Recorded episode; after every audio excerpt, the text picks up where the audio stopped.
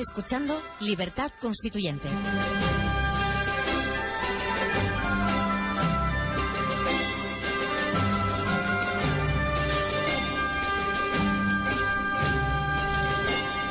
Buenos días, Almudena, Paco, Francisco Correliza y oyentes.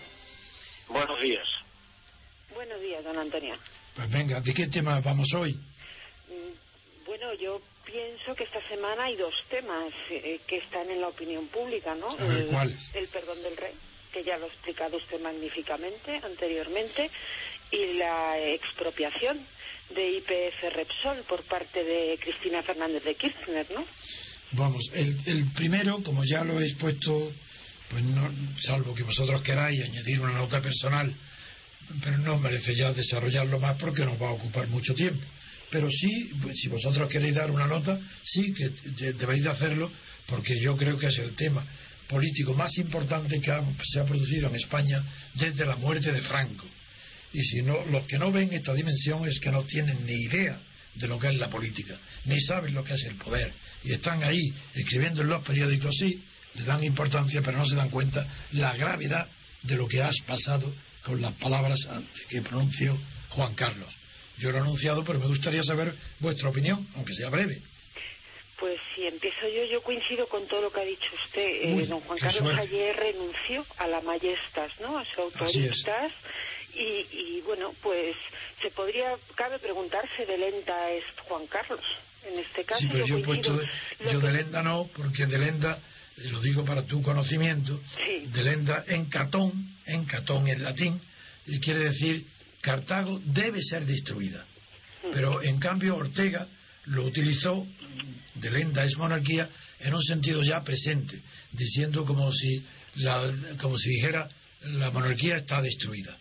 Entonces, por eso no se debe utilizar la palabra de lenda y yo he utilizado la palabra disolucio, que es muchísimo más profunda y tan correcta latina como la de lenda. Más disolucio es monarquía. Ese es de verdad lo que ha pasado ayer. Esa es la descripción. Tiene usted toda la razón. Yo solo daría dos pinceladas más. Venga, venga. Una, que la disolutio comenzó mucho antes, porque esto de que la monarquía todos tenemos que ser iguales y que familia real que somos igual que todos, comenzó ya hace años. De hecho, eh, yo recuerdo que este fue uno de los argumentos más utilizados cuando el matrimonio del príncipe Felipe y Leticia Ortiz Ahí yo creo que comenzó hace mucho ya la disolución monárquica y por otro lado desolador panorama mediático con mis compañeros alabando el perdón del rey. Es y son horrible, muy increíble. pocos los que hacen realmente un No análisis crítico. No Hay excepciones, por ejemplo, hoy don Jesús Cacho en Voz Populi. Ah, eso seguro. Hay, pero son contadas. ¿Y qué ha dicho. Jesús? ¿Qué ha dicho Jesús? Pues mm, básicamente coincide con usted ¿Ah, en sí? absolutamente todo. Ah. Habla del autorictas y la majestas también. Ah, estupendo. Muy bien. ¿Y Paco? Bueno, pues yo considero que en primer lugar este, la gravedad de este asunto se supone que es el hecho de que haya salido de España a cazar y independientemente de, de que haya tenido el accidente o cómo qué No, es lo que se siente Para, para qué mí es lo no, que Paco. genera Paco, para Sí. mí no. Para mí no tiene importancia ninguna. Ni que se haya ido de España, ni accidente, ni amigas, ni que mate elefantes, ni que mate el mundo entero. La- lo que es decisivo, lo que es importantísimo, lo que no ha sucedido desde que murió Franco, es el hecho de que se humilla ante los españoles. Ya no es rey, ha dejado de ser rey, ya no puede abdicar, porque lo que transmite ya no es su, su monarquía, ha dejado de ser, la- no tiene sustancia de rey. Así de claro. Eso es lo grave. Lo grave es que haya, pedi- que haya querido pedir perdón. ¿Pero qué es eso? Un rey pidiendo a los súbditos que lo perdonan, se acabó el rey. Esa es, esa es la gravedad. Eso es lo que no ven los periodistas o no quieren verlo, ni los intelectuales, ni los filósofos. ¿Pero qué entienden de la, de la monarquía? ¿Pero qué entienden de filosofía política? Pues si aquí, ahí ha puesto el rey en juego todo el poder, toda la monarquía, todo lo que es España desde, desde el final de la guerra civil. Franco y monarquía es una continuidad hasta ayer. Ayer ya el pueblo puede estar teóricamente y moralmente por encima. pero por permiso, con permiso de Juan Carlos. Yo no necesitaba ese permiso. Yo estaba enfrentado desde hace 60 años contra Franco y contra Juan Carlos. Pero él hoy ha pedido a todo el mundo, a todos los súbditos, que se pongan encima de él, que se monten, que le den órdenes, que no lo obedezcan a él, que lo desprecien. Lo ha pedido y dicho. esa es la gravedad de lo que ha pasado ayer. Sí, porque el, el accidente este probablemente habría sido en otras circunstancias una anécdota que hasta hasta divertida eh, curiosa exactamente que mientras que la, la situación de debilidad extrema en que se encuentra el régimen político español pues ha generado que un asunto que sería anécdota en otras circunstancias pues eh, tenga como consecuencia la aparición pública de un rey acabado, por decirlo así. Sí, absolutamente, así es. Ha acabado como rey. Se va a recuperar de la pierna, seguro, porque un hombre que tiene salud y que tiene tal resistencia, si tiene ya más de 10 operaciones y la resiste muy bien, de eso se recupera. Pero cuanto más recupere la fuerza física, más se hundirá moralmente, porque ha renunciado a ser. No tiene ya esencia, no tiene personalidad, porque es que hay que ver lo que para un niño supone, desde que nace, saber que es rey, que es príncipe y rey. Y ha sido así durante 70 y más de 70 años, la edad que tiene. Y hay que saber lo que supone en un día que toma conciencia de que no es nada, que tiene que pedir perdón a quién, a los pobrecitos españoles, a los que ha despreciado durante 70 años. Es que eso no os dais cuenta, los oyentes, no os dais cuenta que eso es un fenómeno que transforma por completo la relación de la monarquía, que ha dejado de ser mítica que es un pobre hombre, como un niño asustado, prometiendo, diciendo que no volverá a repetir, no lo haré, no volverá a ocurrir. Pues, ¿Para qué? ¿Para inspirar piedad? Claro que hay una cantidad de millones de personas, cuanto más menos poderosos, cuanto menos confiados en sí mismos, más sentirán piedad ahora por Juan Carlos.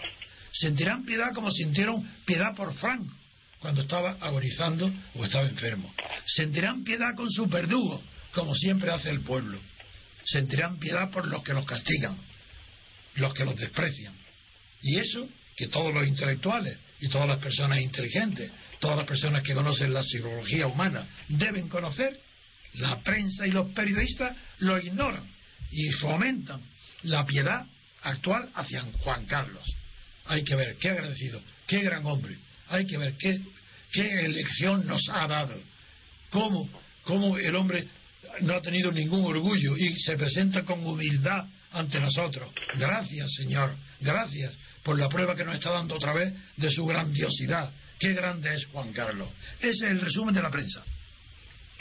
Yo diría incluso más, don Antonio. Hoy se felicitaban y felicitaban al nuevo jefe de la Casa Real por su gran estrategia de comunicación. que eso es lo, que están diciendo mis compañeros. Eso es una broma. Pero es que es lo que están diciendo. Algunos de ellos, además muy significado, se felicitan porque creen que esto, que han, hecho una maniobra, el rey ya no tiene que abdicar. Bueno, pues, es que han hecho una maniobra tan inteligente como la de Soria con la, la expropiación del Repsol en Argentina. Tan, tan inteligente como la de Soria, que dijo, hombre, cuando se enteró la primera noticia que le llegó, ¿recordáis? Que dijo, ah, menos mal que tiene que la noticia no es tan grave porque procede de dos gobernadores, no es de la presidenta. Ese, ese ministro Soria, ese con esa cara de bruto, está dirigiendo los destinos de un ministerio tan importante como el de energía. Es que sabe qué pasa, que, que todo lo ven en términos de encuestas de opinión que, que han sustituido a los principios, todo lo ven en ah, términos de es aún más grave, aún es, más grave, porque las encuestas de opinión las encargan ellos y las fabrican ellos y las hacen para ellos. Así no es que ven no es que vean las cosas en términos de encuestas de opinión, no, no, no, es que ven las cosas en términos de su propia opinión. Y, las encuestas se lo dan a ellos lo que ellos quieren. No se dan cuenta que estas masas, que es verdad que ahora mismo habrá millones de españoles diciendo que viene el rey que ha pedido perdón, Totalmente. no como Zapatero con lo cual además le está poniendo al nivel de Zapatero inconscientemente, ¿no? Pero, pero esos mismos españoles mañana cambian de opinión. Es que no se dan cuenta. Pregúntale a Paco a ver qué opina él de tu opinión, a ver si él piensa como también, porque hay una parte que la... No, Paco, a ver, sí, sobre lo que está expresando Almudena. Bueno, es que en la última intervención no la he escuchado bien. Es que ahí, por, si, si- si es que ha hablado más baja. A ver. Sí, Almudena, repítele.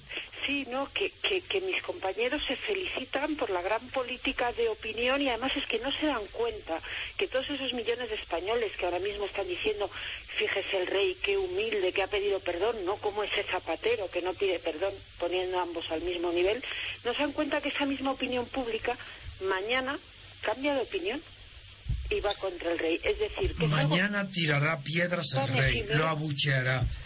Y, mira, en el ejemplo de la película de Marlon Brando, de, de, Har- de, de Marco Antonio, de Bruto y de Marco Antonio, de César, del asesinato de César, ahí se ve la realidad. Eso no es mentira. Eh, Claro, es una comedia, pero no es mentira.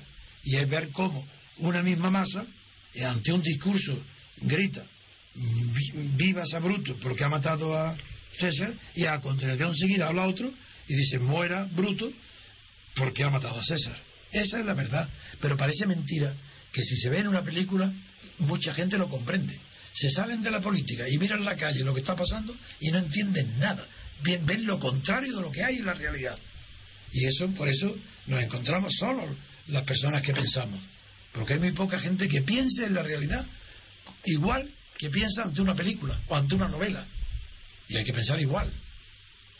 Sucede lo mismo en el terreno de la economía. Si una familia está arruinada, a nadie se le ocurriría recetarle que el ama de casa cogiera la tarjeta, se fuera al corte inglés y gastara mucho porque lo bueno es consumir.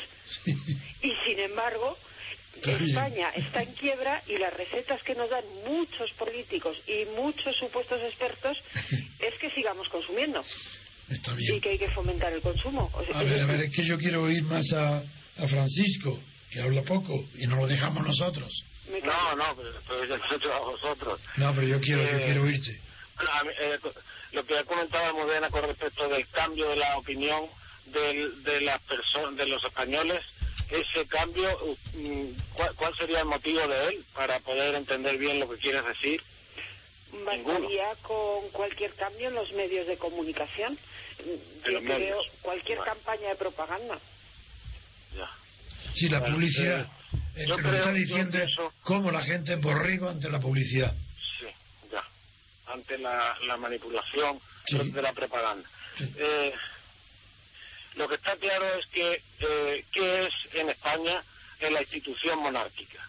La institución monárquica eh, establece, establecida en la Constitución y, en la, y sobre todo en la mentalidad política de los españoles, eh, incrustada artificialmente, es no es otra cosa que la tapadera de la basura, de toda la basura del régimen. De, for- de forma que cuando esa tapadera se ha hecho transparente, como ha- se ha- está ocurriendo co- como consecuencia principalmente del reconocimiento del er- de un error que por otra parte eh, sus eh, no, no se no se determina cuál es porque es muchísimo más grave que el hecho de ir a cazar digo el error el, o, el, o el reconocimiento del fracaso de un régimen hace convierte a una a una persona que hasta ahora daba lecciones en discursos preparados frente a una persona que tiene que disculparse por el fracaso de todo el régimen.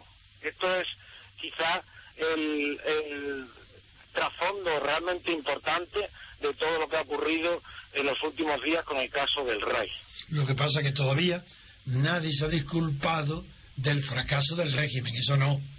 Claro, pero es Eso que, nada. como resulta, como he, he comentado, que la monarquía es justamente el referente que tapa y distrae Desde de las verdaderas, de los verdaderos eh, eh, corrupciones y fallos terribles de gestión de, y de eh, y de funcionamiento democrático del sistema, es pues ahora con estas eh, circunstancias que se han generado ah, y, y desde luego que algo también tiene que ver el hecho de ver cómo una persona se deteriora físicamente y sin embargo sigue ocupando una la, la más importante eh, instancia política en Y España y y eso diciéndole- está también Y diciéndole a los dos jefes de partido, no penséis que pienso dimitir, abdicar.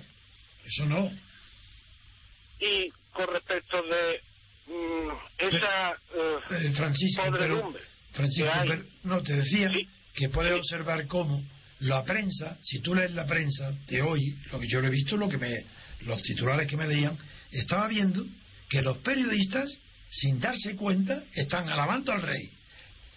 Conscientemente. Y inconscientemente lo están hundiendo cada vez más, porque le están pidiendo que pida más perdón, que haga más actos de humildad. Lo quieren humillar más, es decir, lo quieren hundir, lo quieren echar. Pero ellos creen que lo están alabando. Sí, correcto. Y eso Cuando están, reconociendo, están reconociendo, de hecho, el deterioro, eh, un, deterioro que solamente tiene arreglo mediante, mediante una disculpa que es totalmente ineficaz para parar ese deterioro. Es pura propaganda lo que estamos diciendo. Exactamente. Y ahora eh, yo quiero introducir aquí, yo he hablado de, la monarquía como tapadera de una podredumbre y de un, de un eh, régimen que no funciona.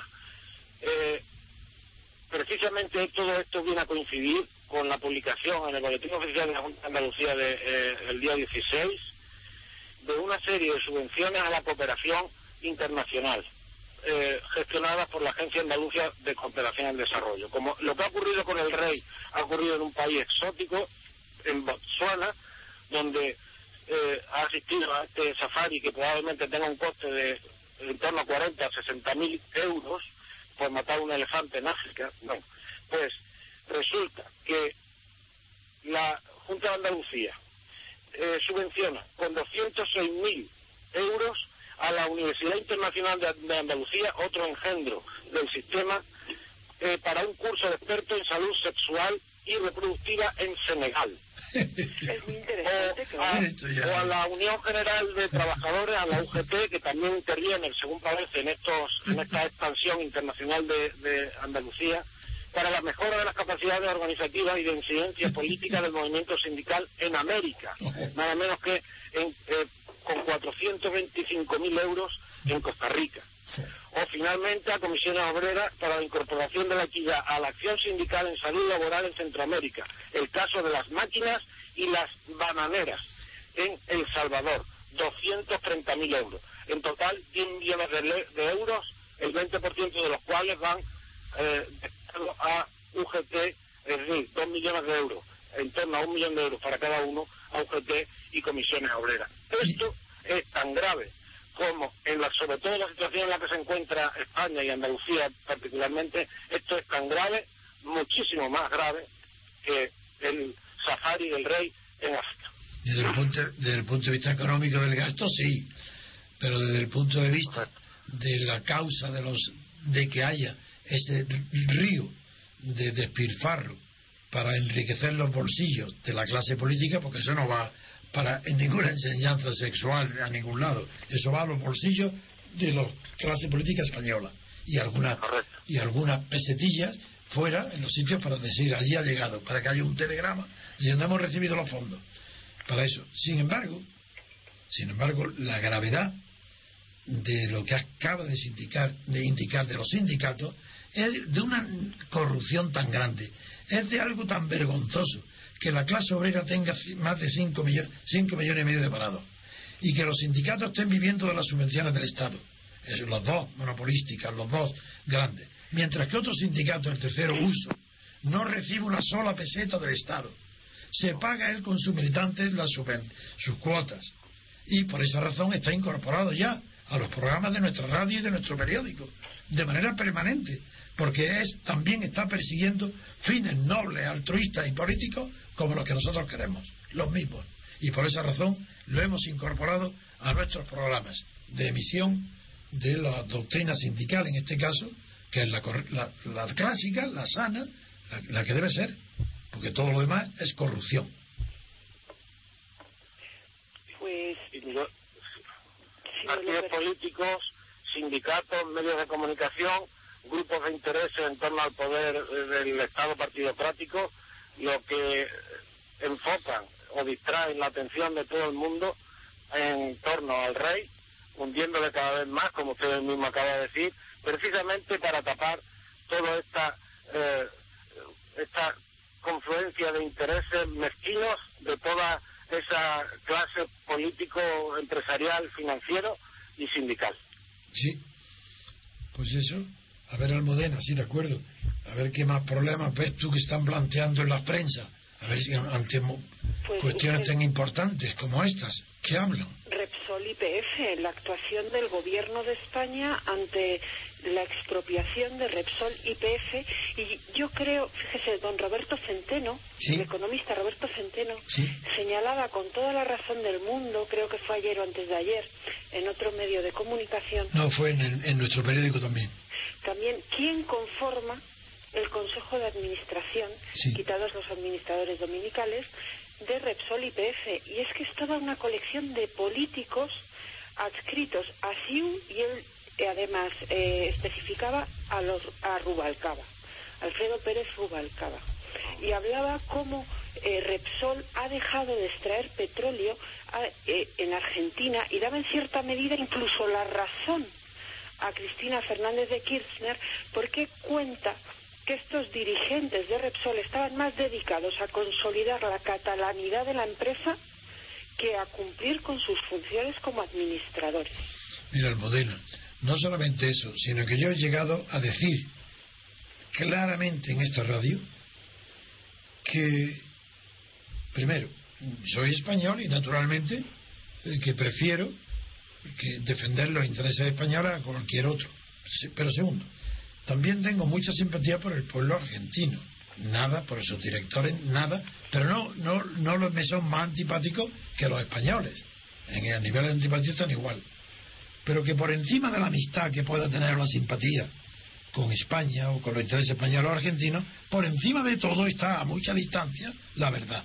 Y la verdad, en el caso este de la expropiación, está del lado argentino. Y eso lo he dicho con toda claridad, porque el propio Brutau, Brufau, que parece un bruto de verdad por la carta que ha escrito a la presidenta, le ha dicho así literalmente que Repsol no tiene capacidad eh, explotadora, ni financiera, ni extractiva, que no tiene capacidad y que eso no importa, lo ha dicho él, porque tiene su prestigio de Repsol es tan grande y sus amistades internacionales entre las empresas inter- internacionales son tan fuertes que él va a traer a Argentina a su empresa, él va a invitar a que participen en Repsol esas grandes empresas.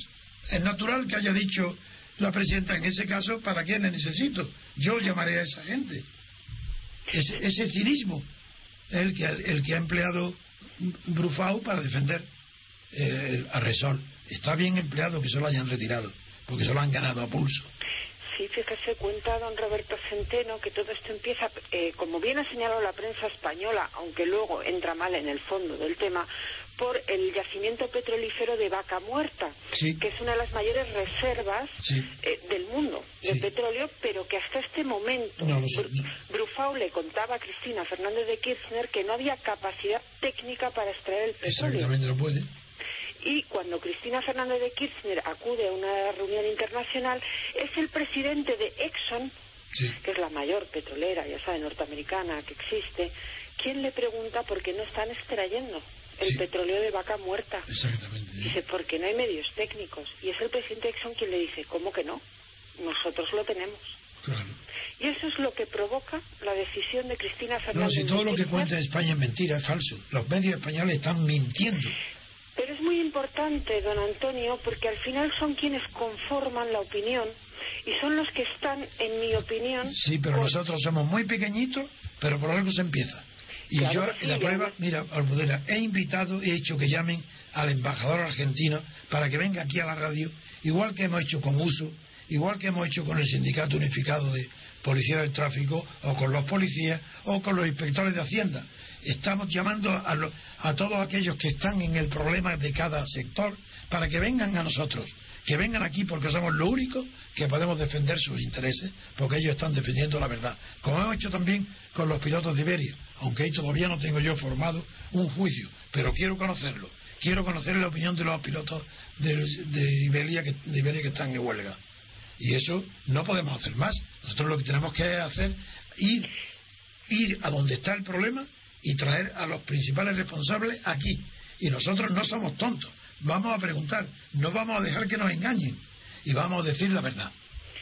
Y, y además hay que denunciar el silencio o la complicidad de numerosos medios de comunicación con las versiones oficiales de todos estos asuntos que siempre son tendentes a lo mismo, a tapar la corrupción del sistema.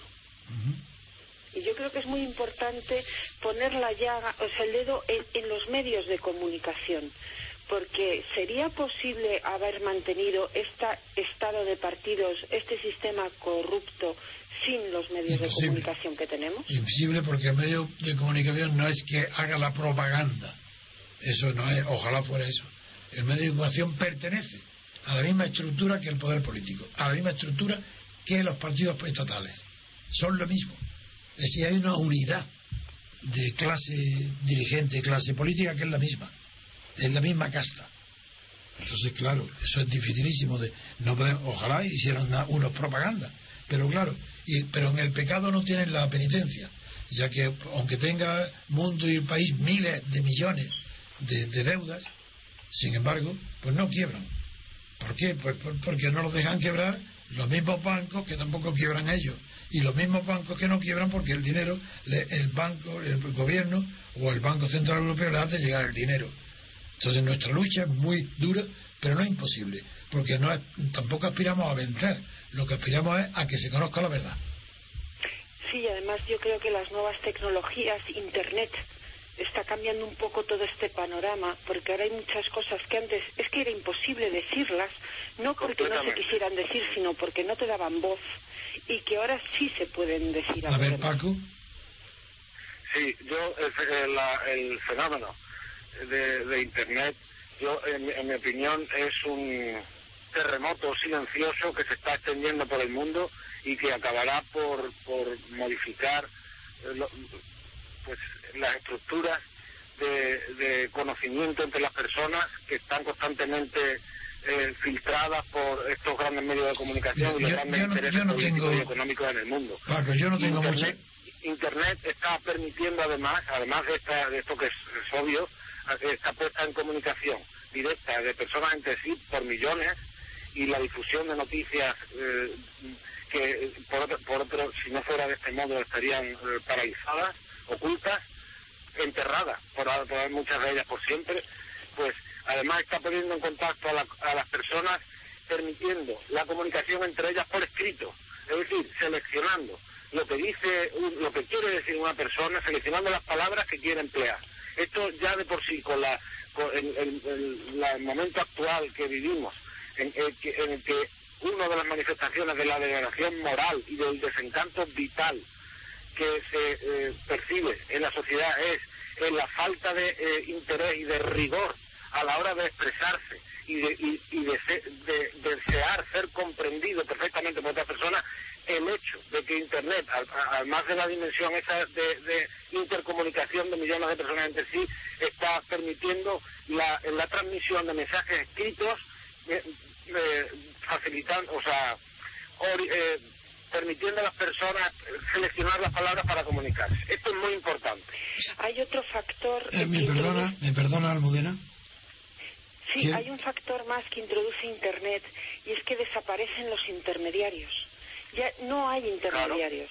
Y al no haber intermediarios ya no es el director de un periódico quien decide qué es noticia una cosa distinta es si hay, porque es un tema que habría que ver si realmente las redes sociales tienen tanta influencia como se dice, que yo creo que no. Pero lo cierto es que ahora mismo cualquier ciudadano eh, es un periodista ciudadano y la noticia ya no es la que va a decidir el poderoso, es la que deciden los ciudadanos que sea. Y así hemos tenido, pues Twitter, que yo creo que es la herramienta de comunicación por excelencia, pues eh, hemos tenido que se ha convertido en noticia mundial el perdón del rey. La cacería real ha sido noticia a nivel mundial en las redes sociales. Bien, de acuerdo en que Internet potencia la difusión de todo. Es decir, ¿de qué? Pues de la verdad y de la mentira, de la noticia verdadera y de la falsa de la honradez y de la sinvergonzonería. Potencia todo. Y como por cada persona inteligente hay mínimo, hay por lo menos cinco faltos de inteligencia, quiere decir que Internet potencia más a los idiotas que a los inteligentes. Ejemplo. Eso no quiere decir que haya que prescindir de Internet. No, yo estoy ahí, estamos ahí en nuestro movimiento. Pero cuidado. Potencia más a la maldad. Prueba. Voy a poner una prueba alejada de la política, porque en política el nivel de Internet es de, llorar. ¿Acaso el nivel de Internet es mejor que el de la prensa escrita? De ninguna manera, es mucho peor. Y lo que está bien en Internet de mejor calidad son los mismos periódicos que proceden de la prensa escrita, o la misma estructura. Pero voy a poner un ejemplo. Ayer, antes de ayer, una amiga mía, muy eh, licenciada en arte o doctora en artes, muy aficionada al arte de la pintura y la escultura. Me llama por teléfono, no, me manda, me manda por internet, ella conoce mi, que mi erudición y mi técnica, mi conocimiento de verdad de la escultura de, Donatello, ella lo conoce y me manda un artículo de internet con su correspondiente ilustración, foto, que dice eh, David, escultura de David, en el barquero de unos 50 metros por David, en inglés y en español. ¿La veo? Digo, si son mentiras, ¿cómo puede ser? Si yo sí, conozco yo todo, conozco de memoria las 105 obras de Donatello, no hay más.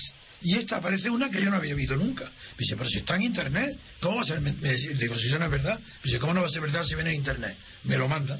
Y entonces lo veo y es nada menos que el David de Berroquio, que lo hizo ocho años después de morir Donatello. Y pone literalmente, no es, un error de nombre, no, no, no, no, no. Eso es la técnica del cortar y pegar. Hay un ruido ahí que no sé lo que es. La técnica del cortar y pegar. Y es que han puesto el, artículo del David de Donatello, el desnudo, el que está completamente desnudo, el célebre, pero luego la, escultura que han puesto en el mismo de, ilustración es el David de Berroquio, que no es desnudo, y que, y que es de Goliat, porque tiene un cabezón enorme en el suelo con la piedra metida en la frente, eh, no hay duda. Mientras que el David de Donatello no es Goliat, es Hermes Mercurio, em, eh, Mercurio que ha asesinado, ha cortado la cabeza a Argos. Pues eso está en Internet. Y diréis, es que eso. No, eso es que viene mil veces. Errores permanentes. Confiar en que tengas una cultura a través de Internet es peligrosísimo. ¿Quién te orienta en Internet? ¿Quién sabe lo que es verdadero y lo que es mentira? ¿Cómo vas a convencer a un estudiante de arte que ha tenido allí con bibliografía, artículos, periódicos, todo citado? Bibliografía conocida. Claro, bibliografía, pero lo que no, esa bibliografía no sabía es que estaba el texto pegado con una ilustración de un, autor diferente del texto, que no era, eh, que no era el Donatello, sino el Berroquio. Eso, eso es un ejemplo. ¿Cómo podéis estar tan confianza en Internet? Claro que hay que estar, pero con un espíritu crítico tan grande que por cada uno de nosotros hay diez que nos barren ahí. Primero de mal gusto, falta de educación, intromisión en la intimidad, la cantidad de desconocimiento, ignorancia, eso, eso es tremendo, lo cual no quiere decir que haya que estar fuera, hay que estar. Pero a sabiendas que de ahí no va a venir nada revolucionario, eso seguro. Don Antonio, fíjese, yo voy a discrepar. Ya lo porque el ejemplo que usted ha puesto, yo le voy a poner otro ejemplo. No, si hay enfrentado de todo. Es como si yo entro en la CENAC, me sitúo ante todos los libros y allí hay libros buenos, malos, irregulares. Pues eso es Internet, ¿de acuerdo? Una biblioteca. Muy bien. depende, de, depende de quién vaya a la biblioteca. No, depende del criterio a la hora de seleccionar. Depende del que vaya a la biblioteca. Si es inteligente y culto, sabrá elegir. Si es un ignorante como los del indignado estos, pues no sabrá elegir. ¿De qué vale? No saben ni leer. Pero sí hace algo muy importante Internet en relación a los medios de comunicación. Y es que les quita el poder, porque al no haber intermediario, ya no es el director X del periódico que eso va es verdad. decidir. Eso no es verdad. ¿Por qué el poder lo sigue teniendo en España, país inmundo, no solo fuera en el papel, sino en Internet? ¿Por qué razón? No, eso no es verdad. Eso son romanticismos, ilusiones, utopías. Eso no es verdad. En Internet, ¿por qué no tenemos nosotros en Internet 100.000 o 200.000 lectores? Porque no sabemos la técnica. Hombre, eso, eso, eso, eso yo no me lo creo. No, no, están porque no están interesados en buscar la verdad. Porque por ser jóvenes se creen que la verdad es el que grita más. Es la, si salen una manifestación de un millón de indignados, ella es la verdad, porque son un millón. ¿Y qué? ¿Qué, es lo que piden? ¿Asamblea? No, democracia asamblearia. Y la creen posible. Y se pasan meses, meses y meses y son incapaces de designar un consejo, una delegación para hacer algo. Y ahí están. Y pero impiden que la verdad surja, porque resulta ahogada por tanta información falsa. En el caso que pone usted del 15M, es que es cierto, si es que en Internet hay mucho ruido, que se llama, hay mucho conocimiento inútil, ¿no? ¿Y, eh, cómo, eh, pues, cómo lo elimina? no se puede eliminar, ¿cómo lo elimino de la FENAC? No, no que lo eliminas de ti mismo.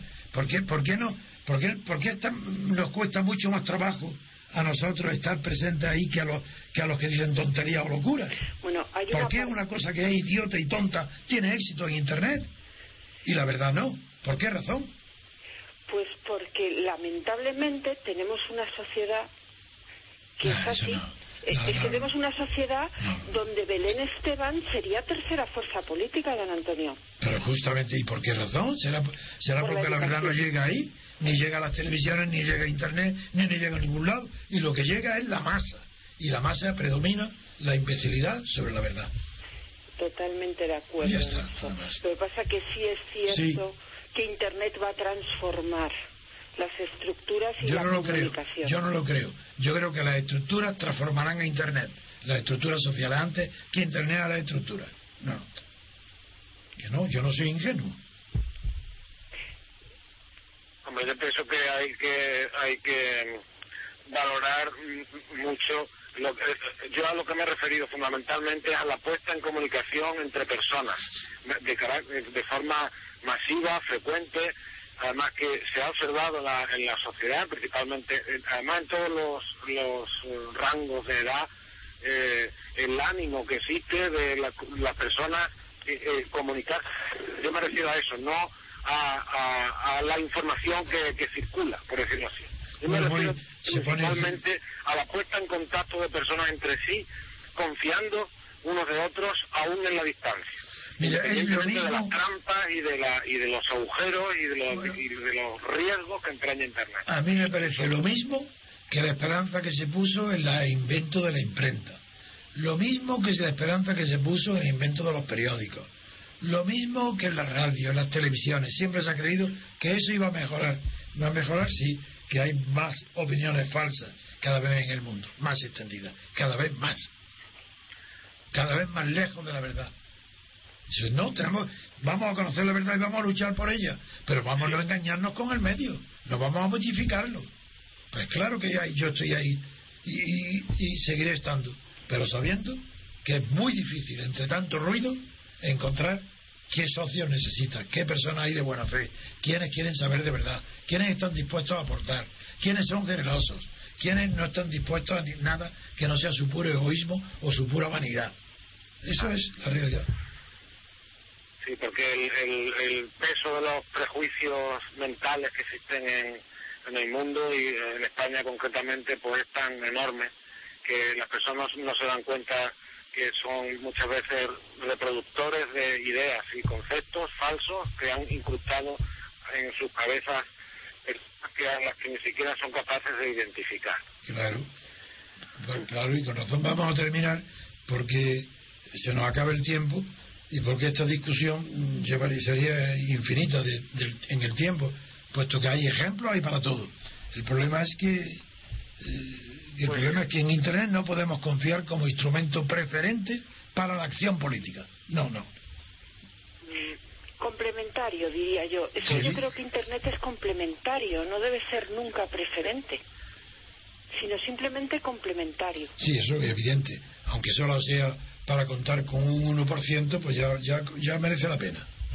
Yo retomando, si os parece, el asunto de, de Repsol, eh, me gustaría decir lo siguiente. Eh, tanto en la motivación pública de, eh, de la presidenta argentina como la reacción del gobierno español y de medios de comunicación, etcétera, hacen alusión a, apelan, invocan sentimientos de carácter nacionalista del tipo hago esto o dejo de hacer o reacciono así porque es el interés de España o el interés de Argentina, etcétera. Bueno, pues no existe nada que se no existe absolutamente nada siendo riguroso a, la que pueda denominar interés de España. No existe eso. España es un sustrato material y por tanto no tiene interés en ninguno.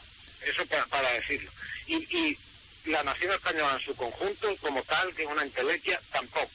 De forma que cuando se apela a esas cosas es por, por razones de ocultar las verdaderas, eh, los verdaderos motivos de una decisión o de una reacción a, a la nación que se pretende adular. Bien. Y, cuya, y cuyo apoyo se, se pretende granjear el que se expresa de esa manera. Bien, se nos ha agotado, se nos ha agotado el tiempo, Paco.